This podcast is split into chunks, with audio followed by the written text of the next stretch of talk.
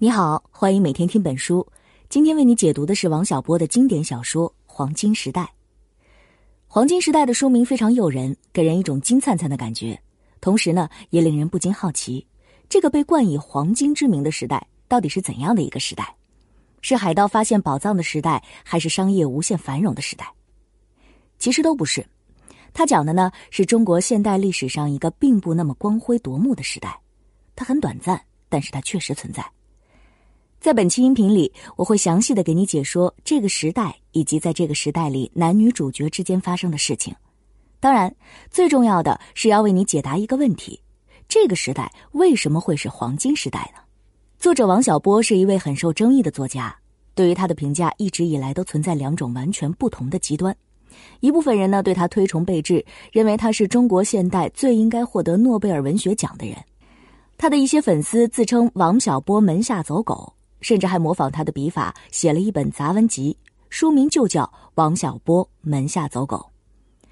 而另一部分人呢，对他简直嗤之以鼻，认为王小波的作品根本就是痞子文学，毫无格调可谈。能引起读者之间这么大的争执，王小波究竟是怎么样的一个人呢？王小波的一生可谓是伴随着共和国一起成长的。他出生在一九五二年，那时共和国才刚刚成立不久。进入小学的第一年，他就遇上了大跃进活动。上初一的时候，又恰逢文化大革命开始。十六岁的时候，作为知青，他被派到云南插队。七十年代后期恢复高考，他又考上人民大学经济系，后来去美国匹兹堡大学留学。他几乎用自己的前半生完整的经历了新中国成立初期的各种变革和活动，几乎一项不落。这些经历当然也深深的烙印在他的小说里面。比方说，今天要解读的《黄金时代》，就是以王小波自己在云南插队时的经历为写作背景的。刚才说过了，除了一部分极端喜爱王小波的人之外，也有一部分极端厌恶他的人。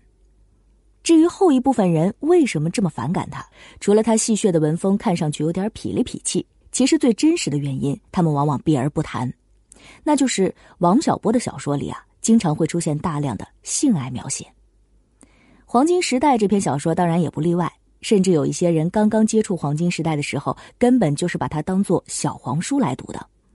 实际上，它当然不是这么肤浅的作品，要不然也不可能获得台湾联合报系文学奖，这在当时可是华语文学界非常有含金量的一个奖项。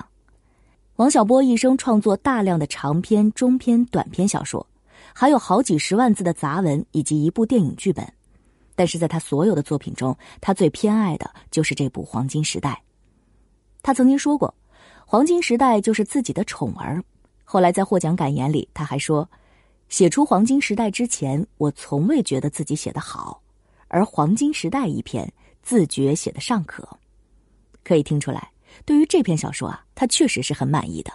不过这些夸赞都是特别单指他的中篇小说《黄金时代》，而不是指《黄金时代》整部合集。这话怎么说呢？王小波著有著名的时代三部曲，分别叫做《黄金时代》《白银时代》《青铜时代》。此外呢，还有一部未完成的《黑铁时代》。这几本都是合集。比方说，《黄金时代》这部合集里面就包括了五篇单篇小说。咱们今天要说的呢，是精华中的精华，《黄金时代》这本合集中的《黄金时代》这篇中篇小说。小说的男主角叫做王二，这个王二不止出现在《黄金时代》里，王小波在很多其他小说里也都设置了王二这个人物。不过他们虽然名字相同，实际上并不完全是同一个人。他们有时出生在一九四八年，有时出生在一九五零年，有时出生在一九五一年。他们有的时候是插队知青，有的时候是豆腐厂工人，还有的时候是大学老师。那么这个王二会不会是王小波本人呢？一方面啊，王小波在家里的男孩中间确实是排行老二，也出生在一九五零年左右，当过知青、工人和大学老师，这些呢都跟王二们的经历非常吻合。但实际上，像王小波这么聪明的作家，怎么可能轻易的在小说中显出自己的真身呢？他只不过是把自己的一些特征灌注在了王二这个叙述者的身上。让王二在不同的小说里当自己的分身罢了。在《黄金时代》里，王二是一位从北京来的知青小伙，故事发生在文化大革命时期。王二被下放到了非常偏远的云南农村插队，他在十四队劳动，负责插秧和喂猪。而女主角陈清扬是山上十五队的队医，专门负责给知青以及当地的村民看病。陈清扬呢是个二十六岁的少妇，不仅长得漂亮，而且啊还是从北医大毕业的。写到这里，一个爱情故事呼之欲出。但实则不然，黄金时代出人意料之处在于，它并不是一部关于知青的爱情小说。王小波本人亲自说过，黄金时代真正的主题是对人的生存状态的反思。这个主题虽然经过作者钦定，肯定是准确无误的，但是听上去却有点空泛，不知到底应该怎么理解。王小波这个人很有趣，他一边创作小说，一边还认真的剖析自己的作品。有的中学考生在考卷中遇到了这篇文章中作者的意图是什么这样的问题，就会去求教作者本人，但是作者本人往往也答不上来，或者答上来之后跟标准答案还不一样。但是这种事情啊，就不会出现在王小波身上，因为他除了写小说之外，还写了很多的杂文，详细的给大家解说自己创作的原始意图以及作品真正的主题到底是什么。王小波曾经反复强调，他写小说往往有三大基本假设，在很多小说中，他都运用到了这三大基本假设。究竟是哪三大假设呢？他们分别是：人都是热爱智慧的，人都是热爱异性的，以及人都是喜欢有趣的。对于王小波这样争议很大的作家，其实不能随便解读，因为很容易误入歧途。下面我会严格按照作家本人的指导来解读他最宠爱的这部《黄金时代》。首先呢，咱们看看作者的第一大假设：人都是爱智慧的。王二和陈清扬的相识非常奇特。有一天，作为队医的陈清扬主动下山找王二，想让王二帮他证明自己不是破鞋。为什么非要专程来找王二呢？因为别的男知青都是没病装病，找他呢是专门去看破鞋的，只有王二真正是去看病的。那陈清扬本人又为什么会被认为是破鞋呢？倒也不是因为他作风轻浮，而主要是因为他长得好看，同时呢又是大学生，所以实在和当地的环境格格不入。也不知道从什么时候开始就被公认是破鞋了。但实际上，陈清扬之所以这么着急的找王二。并不是因为破鞋不好，甚至跟破鞋到底好不好也没关系，而在于它根本就不是破鞋。好不好和是不是是两个性质根本不同的问题。但是这个关于破鞋的像绕口令一样的问题啊，王二根本就不愿意帮陈清扬解答，而且呢，他还偏偏要让陈清扬失望。他搬出了自己的一套逻辑证明：结了婚的女人如果不偷汉子。就应该面色黝黑，乳房下垂。既然你没有这样，那么你就是破鞋。如果你不想当破鞋，那就必须先把脸弄黑，再把乳房弄下垂。如果你不想这样，就该去偷个汉子。那这样的话，你自己也会认为自己是破鞋。这种论调荒谬至极，但是王二却证明的一丝不苟。这种跳出情节之外的大篇幅论证，在文学作品中实在不常见。王小波常常被人们称为理性主义的代言人，他很喜欢享受思维的乐趣，并且特别擅长归谬，回归的归，谬误的谬。他从一个明显错误的前提出发，经过煞有介事的逻辑推理，最后得出非常荒谬的结论，以此来证明前提本身就荒谬无比。这可能跟王小波本人的知识背景有关。王小波啊是理科生，后来在大学里教的也是理科。他在美国的时候又接触到了计算机，可以称得上是中国最早的一批程序员。他不仅自学了汇编和 C 语言，甚至还自己做了一个输入法。小说《黄金时代》获得第十三届台湾联合报系文学奖的时候啊，他正在中国人民大学的会计系做讲师。他的学生们估计很难想象，班上的会计学老师居然会编程，而且还获得了小说奖。绕来绕去的思维游戏并没有结束。继陈清扬被认为是破鞋之后，王二又被大家认为是不存在的。这件事情好像要比前一件更加荒谬。一个活生生的人为什么会不存在呢？原因很简单，因为北京要来人视察当地知青的生活情况，而就在几天前，王二刚刚被当地的村民一板凳砸晕过去，这是一件影响很不好的事情。但是如果王二不存在，那么可以说明这里没有一个叫王二的知青被打晕。所以队长说：“王二，谁是王二？”这些荒谬的事情都发生在一个荒谬的年代——文化大革命时期。这几乎是一个反智的时代，拥有智慧乃至于拥有最起码的思辨能力，都算不得什么值得提倡的事情。文革结束之后呢，出现了一批歌颂无悔青春的知青文学和一批用血泪控诉荒谬历史的伤痕文学。虽然写的都是同一个时代的故事，但是王小波的作品与这两派文学迥然不同。在一个荒谬的环境中，没有人关心我是谁，我从哪里来，我要到哪里去，甚至王二连自己存不存在这样的问题都不关心。但是在沉默的大多数中，王小波。绝对是特立独行的那一个，他非常的清醒，并且呢，还在自己小说中拥有自己的独家暗器，那就是以荒谬对付荒谬。陈清扬说自己从来都没有看不起破鞋，王二也不在乎自己到底存不存在，他们都不但不回避荒谬，反而放任荒谬肆意发展，甚至有点添油加醋。既然真理无法彰显，王小波呢，只好用了更狠的方法。以毒攻毒，以荒谬对荒谬。对于作家来说，像《黄金时代》这样的小说真的很难写，因为它的叙事不是按照时空顺序，而是以逻辑为线索展开的。王小波非常喜欢法国作家杜拉斯的小说《情人》，《情人》的叙事也没有按照时空顺序展开，但无论以多么挑剔的眼光去读它，都会觉得它是经得起反复推敲的。这并不是一件容易达成的事情。杜拉斯在创作《情人》的时候，花在修改上的时间要比花在写原稿上的时间还要多出三到五倍，最后一直改到无处可改的时候，才交给了出版社。王小波呢，也模仿了杜拉斯的创作过程，《黄金时代》就是这样创作出来的。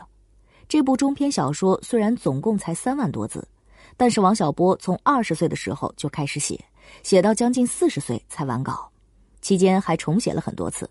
可以说，每一个字上都凝结着王小波的心血。谈到王小波，我们又不可避免的要提到他的妻子，社会学家及性学家李银河女士。李银河被称为中国性学第一人，一直以来都致力于性方面的社会研究。接下来呢，咱们要说的是黄金时代中最有趣也最受争议的一个部分，这也是王小波坚信不疑的第二个假设：人都是热爱异性的。由于同性恋是李银河的一个重要研究领域，王小波生前又非常支持妻子的研究。我大胆的把王小波的这个假设扩充为：人都是热爱异性的，有一小部分人是热爱同性的，但人人都是有爱慕之心的。王二和陈清扬的相遇实属偶然，但是两人之间却有一个共同点，那就是他们都属于异类。陈清扬作为破鞋，当然不论。这个破鞋当然是带引号的了。那王二也并非一个驯良的知青，他不仅不喜欢服从队长的安排，还很难和周围的知青们保持步调一致。独在异乡，又都是异客，两个人都感到孤独无比。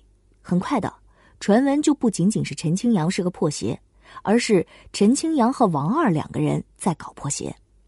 陈清扬想要证明自己不是破鞋，但是王二却满脑子想要勾引陈清扬上床。并且还提出了一个冠冕堂皇的理由，那就是伟大的友谊。在二十一岁生日的那天晚上，王二要求陈清扬和他一起践行伟大的友谊。践行的方式就是一起做爱。说出来你可能不信，但是他们后来确实依照这种方式践行了伟大的友谊。虽然不知道主谋者王二心里到底是怎么想的，但参与者陈清扬确实是以友谊的态度来践行的。他渴望另一个异类能够理解自己。这是全篇第一次描写性爱，但是自此以后，后面几乎整部小说的大半部分篇幅都被性爱给占去了。他们在王二的小茅屋里做爱，后来逃到荒山里，主要的事情也是做爱。回到农庄之后，写交代材料和被批斗，仍然绕不开这个主题。即使是在二十年后，两人再相逢，还是做爱。这就难怪很多人认为王小波是个流氓，说他的小说啊格调不高，简直庸俗不堪。有人直接问王小波：“你的小说是不是色情文学？”王小波的回答也很简单：“色情作品和严肃作品完全不同。我的严肃作品虽然写到了性，但不是以写性为目的的。无论是以什么为目的，王小波都是一个铤而走险的人。二十世纪六七十年代。”中国处于全民谈性色变的阶段，人人闭口不言，好像这件事情啊根本就不存在。首先突破禁忌的人必然会面临巨大的压力，但是王小波很坦然，他认为只有在这样的年代里，性才会成为生活主题，正如只有在饥饿的年代里，吃才会成为生活的主题。王小波在一篇杂文里提到了六十年代著名的丹麦实验，来比照中国国情。一九六七年，丹麦开放了色情文学，并且只出售给十六岁以上的公民。结果怎样呢？只有初开禁忌的时候，人们大量购买色情小说，后来就很少有人买了，以至于几年之后，色情商店几乎在哥本哈根居民区绝迹，只能依靠游客来支撑。王小波说：“人有很多种兴趣，性只是其中一种而已，几乎没有人会把性当做自己主要的生活兴趣。”但是世界上的兴趣那么多，王小波为什么偏偏要挑选性这个主题呢？他的观点很明确，他并没有偏偏挑选，只是因为性确实存在。性爱是小说里男女主角生活的最重要主题，但却不是全部的主题。后来王二意外受伤了，大家从山上叫来了陈清扬大夫。陈清扬红肿着眼睛跑过来，第一句话就是：“你别怕，要是你瘫了，我照顾你一辈子。”这句话等于把自己破鞋的身份板上钉钉，更好像还有一种更深层次的许诺。不管王二怎样看待两个人之间的关系，陈清扬好像已经先往前迈出了一步。再后来呢？由于实在无法忍受刁难，王二率先从生产队逃跑了，他躲进了荒山。陈清扬很快也跟了上来，在山上，两个人暂时摆脱了山下那个极端压抑的世界，过着伊甸园一般的生活。两个人平时基本全裸，偶尔穿一双雨靴方便耕种。除了最基本的种粮食，他们也没有别的什么事情可以做。自然而然，做爱又成了他们俩的生活主题。陈清扬是个思路很清奇的女子，她每次做爱的时候，虽然身体非常的投入，但是神智却十分抽离。她经常是一声不吭，头枕双臂，若有所思。有一次啊，两人在野外践行伟大友谊。陈清扬骑在王二的身上，极目四野，看到一片灰蒙蒙的水雾，他感到非常的寂寞和孤独。后来，他主动下山，回到了农场，决定离开山上的世界，去接受人世间的摧残。到了山下之后，他们果然没有少受摧残，不仅被关起来写交代材料，还被绑起来接受批斗。两个人写了很长时间的交代材料，把如何逃跑、如何做爱，全部都交代的非常详尽。但是领导看的不过瘾，总是说交代的不够彻底，需要增加细节。王二呢，每天都被关在很黑暗的小屋里，反复的写，几乎没有个尽头。直到有一次，陈清扬又写了一篇交代材料，从此啊，领导就再没有让他们继续写材料。材料里写了什么呢？原来两人逃到山上之后，有一次打扮成傣族老乡去赶集。回来的路上，山坡陡峭，河水湍急。王二呢，就把穿着筒裙的陈清扬扛在肩膀上走，但是陈清扬不断的扑腾，想要让王二把他放下来。王二踩着斜坡上的烂泥，差点滑到山沟里，于是就抡起手，在他的屁股上狠狠的打了两巴掌。陈清扬在交代材料里说，那一瞬间，他把一切都遗忘了，他爱上了王二，而且这件事情永远不能改变。领导们当然不同意陈清扬这样写交代材料，但是他坚持一个字都不能改。在陈清扬的心目中，一旦承认了爱，就等同于承认了一切的罪孽。在荒谬的生存状态之下，男女通奸其实并不是一种罪孽，但爱情却是真正的大逆不道。陈清扬从头到尾都没觉得做破鞋是什么错事，反而觉得在这个错乱的环境下，爱情才是真正的罪孽。文学作品里的性与情往往很难区分，由肉欲升华为爱情，这似乎是王小波给自己的小说证明的一个好机会。不过他并没有刻意这样做。陈清扬不可救药的爱上了王二，但是王二却从头到尾就没有考虑过这个范畴。王小波的性爱描写里面一般不掺杂什么人之大爱，他笔下的性爱细致的就像让你坐在边上全程观看一样，坦然到不能再坦然。作者王小波心里再清楚不过，这个人人谈之色变的话题，这种被严重压抑的欲望。原本就是人性中最正常、最本源的东西，无论感情最终有没有得到升华，这都不能剥夺性的正当性。王小波的态度非常潇洒，写了就是写了，不需要加点什么粉饰。除了王二和陈清扬之间快活似神仙的日子，不得不讲的还有他们两个被抓去批斗的悲惨经历。王小波对这段经历的描写，足以例证他的第三个假设：人。都是喜欢有趣的。王二和陈清扬逃跑之后，又主动回来了，成为了生产队里被批斗的主要成员。所有描写文革的文学作品中，一旦谈到批斗的具体过程，气氛都比较痛苦压抑。但同样是被打和被辱骂，一样的情节，在王小波这里居然能读出欢快的味道。小说里把被批斗称作出斗争差，比方说，农忙的时候大家都很累。晚上呢，就会有一种文娱活动，叫做斗破鞋。陈清扬当然是所有破鞋里面最漂亮的一个。快轮到王二和陈清扬这一对的时候，陈清扬就果断的站起来，在脖子上挂一双早就准备好的破鞋，把头发上的发卡都取下来重新别好，然后背过双手等着被捆。他甚至还特地把头发梳成两缕，方便批斗的人一手捉他的手腕，一手揪住他的头发。这种情景在王小波的笔下，不仅不令人感到害怕，反而还会让人觉得有点好笑。王小波说：“我小说里的人总是在笑，从来就不哭。我以为这样比较有趣。”在特殊的年代里，当不可抗拒的巨大力量轰然出现在人们面前时，绝大多数人都会觉得它非常恐怖。但是王小波很酷啊，他并没有站在一片黑压压的深感恐惧的人群中。而是单独站在一边他不仅不害怕，而且还觉得这一切都很滑稽。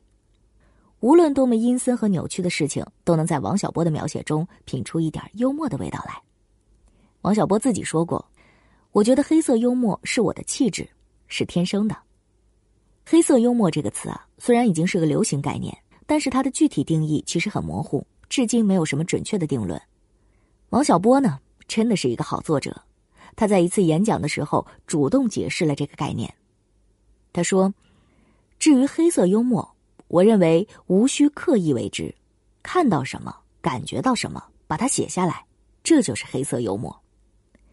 我们在今天的生活背景下，如果这么做，可能就没什么好幽默的，也没什么显得黑色的。但是在王小波生活的年代和他所处的文学环境下，这样做确实有点黑色幽默的意思。”不过，王小波的幽默啊，也并不完全都是黑色的。他的小说中通常还有一些非常单纯的有趣。有趣是王小波一生不可动摇的信条。王小波的妻子李银河曾说：“王小波的文字极有特色，一看就知道出自他的手笔，就像帕瓦罗蒂一张嘴，不用报名你就知道这是帕瓦罗蒂一样。”王小波的文字中最有辨识度的特点，恐怕就是有趣。比如《黄金时代》里，他写王二和两个景颇族的孩子打闹，打得太尽兴，连裤子都忘了提。他又写王二拜成傣族人赶集，被熟人认出来之后，居然用汉语说：“我不会说汉语哦。”这些小片段都十分的有趣。有人说王小波的小说虽然有趣，不过缺少积极的主题，不能激励人们向上。王小波对此的态度也很拽。他自认为自己的本分就是把小说写得尽量好看，而不必在作品里刻意夹杂说教。他说：“我的写作态度啊，是写一些作品给读小说的人看，而不是去教诲不良的青年。”尽管又是被打又是被批斗，小说大部分的基调一直是很欢快的，但是临近小说的结尾部分，却让人不禁悲从中来。王二与陈清扬两人分别二十多年。再相遇已经是九十年代了，短暂相聚之后，在火车站临别之际，陈清扬告诉王二，自从挨了那两巴掌之后，自己就爱上了他，然后火车就开走了，从此两个人再也没有见过面。除了最后这个情节，整篇小说都荒诞无比，反而更显得最后的结尾有一种真实的力量。我们从头回顾整个故事：一对青年男女在同一个地方插队，后来一起逃到山上，后来又一起回到农庄。一起写交代材料，一起接手批斗。随着文革的结束，两个人也各自分开。这段我们今天读起来有点陌生和隔膜的故事，它很可能在历史的某一个阶段里面是确实存在的。这就是这个故事最强大的力量所在。黄金时代这个词语啊，在小说里总共出现过三次。一次呢，是王二回忆说：“那是我的黄金时代。”他虽然被当成流氓。但是那个时候的他身强体壮，他喜欢和当地的流浪汉与景颇族老乡一起在火边喝那种两毛钱一斤的酒。一次呢，是陈清扬回忆说，那也是我的黄金时代。他虽然被人称作破鞋，但是他和王二有伟大的友谊，一起逃亡，一起出斗争差。他认为自己无知也无罪。其实还有一次啊，出现在小说的前半段，王二二十一岁生日的那天。他说：“那天我二十一岁，在我一生的黄金时代，我有好多奢望。我爱想，爱吃，还想在一瞬间变成天上半明半暗的云。无论时代如何扭曲，都无法改变在二十来岁的大好年华之中，人们对美好生活的渴望。这也许不是历史长河中的黄金时代，但绝对是个人生命中的黄金时代。”王小波说。黄金时代真正的主题是对人的真实生存状态的反思。无论作者运用了怎样的写作技巧，或者字句之间显得多么的荒诞不经，都无法掩盖这种真实的反思。这就是为什么面对这么苦难的岁月，王小波仍然要把它称为黄金时代。因为对于个体生命来说，美好确实存在，生命金光灿烂。回过头来看。王小波的三大假设，在《黄金时代》这部小说里面，似乎找到了相应的例证。他特别喜欢跟周围的人反着来。他在反智的年代里坚守理性与智慧，在没有性的时代大肆描写男女性爱，在苦大仇深的文学氛围之下追寻趣味。他始终相信，人都是热爱智慧的，人都是热爱异性的，以及人都是喜欢有趣的。即使是在文革特定的历史环境下，这也不会有任何改变。灰暗的是时代，而人生是黄金的。好了，这本书的解读就到这里。最后来重新回顾一下主要内容吧。一，王小波是一位备受争议的作家，既有人对他推崇备至，也有人对他嗤之以鼻。他与共和国共同成长的人生经历，对他的写作产生了很大的影响。许多经历呢都被记录在小说中，《黄金时代》这本书正是以作者本人在云南插队的经历为写作背景的。二，《黄金时代》是王小波的宠儿，它的真正主题是对人的生存状态的反思。我们借王小波的三大假设：人都是热爱智慧的，人都是热爱异性的，以及人都是喜欢有趣的，来印证这个主题。三。王小波的作品与知青文学和伤痕文学都不同，他独树一帜，推崇理性主义，在小说中非常擅长归谬，用以荒谬来对付荒谬的方法揭露时代本质。四，黄金时代中有大量的性爱描写，但绝不等同于色情文学。王小波用平淡的情绪、细致的手法描绘了王二与陈清扬之间的性爱，而这种被时代严重压抑的欲望。其实是人性中最正常、最本源的东西。五，黑色幽默是王小波天生的气质，用坦率真诚的笔法，把荒谬时代的所见所感记录下来，这就是他的黑色幽默。六，时代的扭曲无法改变人们对美好生活的渴望。小说主人公没有处在历史长河中的黄金时代，但却处在个人生命中的黄金时代。即便是苦难的岁月之中，对于个体生命来说，美好是真实存在的。这本书的内容就讲完了，希望你也拥有属于自己的黄金时代。我为你准备了笔记版的文字，就在音频下方的文稿里。恭喜你，又听完了一本书。